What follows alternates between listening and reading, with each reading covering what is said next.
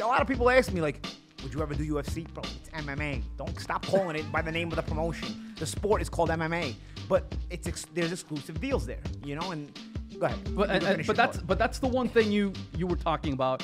How everybody says, well, you know, in MMA, everybody fights everybody. No, they don't. Exactly. They just fight within their own promotion. You know, so it's not everybody fights everybody. And just because one promotion is better sold to you than another promotion doesn't necessarily make it better. I mean, I, there's fighters that were top fighters in the UFC. They went over to one and got their ass beat. You know what I mean? So, so it's you don't know. You may find top fighters maybe in the UFC, then some, in some weight classes maybe the better fighters are here, or you can just mix and match them. You'll never be able to do that. And the fact that it's not even talked about shows you how dumb that fan base even is.